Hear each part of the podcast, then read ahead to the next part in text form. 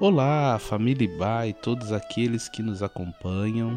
Aqui quem fala é o Marcos Vicente. Você está ouvindo o devocional diário da Igreja Batista Avenida dos Estados em Curitiba, Paraná. Hoje é segunda-feira, dia 15 de fevereiro de 2021. Na semana passada nós tratamos do tema Superando a Ansiedade. E é quase que impossível não sermos tocados por esse assunto, uma vez que estamos rodeados de tantos desafios.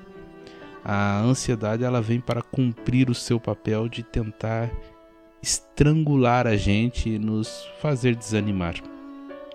Nós aprendemos que o antídoto poderoso para a ansiedade é confiar em Deus.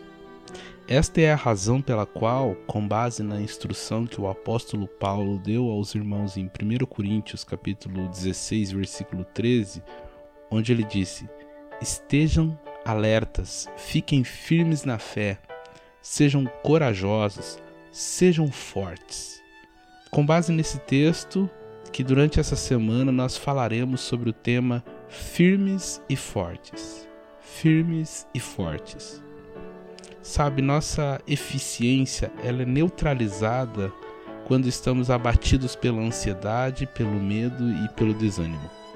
Deus sabe disso e, por saber, nos encoraja a prosseguir com fé e coragem.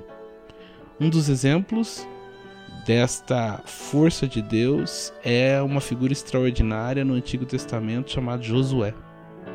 Com a morte de Moisés, ele precisava assumir o comando do povo, atravessar um rio e levá-los para uma terra que fora prometida há muito tempo por Deus.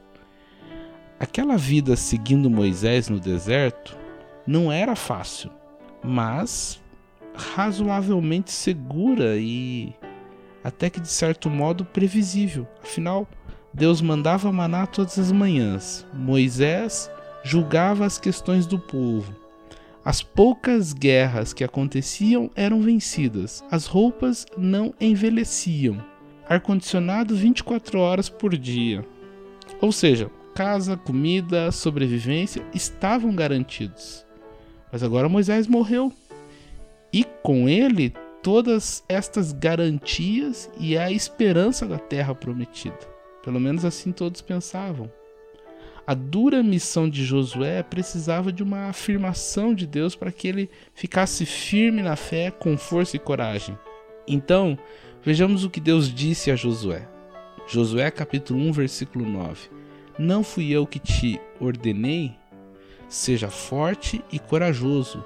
Não se apavore nem desanime, pois o Senhor, o seu Deus, estará com você por onde você andar. Bom, Deus sabia dos medos e das fraquezas de Josué. Por isso, por sua bondade, ele afirma: Estarei com você. Quando esta verdade ecoa em nossos ouvidos, nos tornamos firmes e fortes. O bom Deus está conosco. E por que ele está? Porque ele é bom. No Tratado de Fé do Novo Testamento de Hebreus 11, no versículo 6, fica claro que não basta crer que Deus exista, é necessário também crer que Ele é bom, porque Ele recompensa todo aquele que o busca. Assim, como Deus sabia das ansiedades e medos de Josué, Ele sabe das minhas e das suas. Vamos permitir que esta afirmação invada nosso coração. Eu estou com você. A presença de Deus ao nosso lado é um certificado de que nossa força pode ser renovada, porque Ele é uma rocha inabalável. Que Deus te abençoe, tenha uma excelente semana na firmeza e força do nosso Senhor.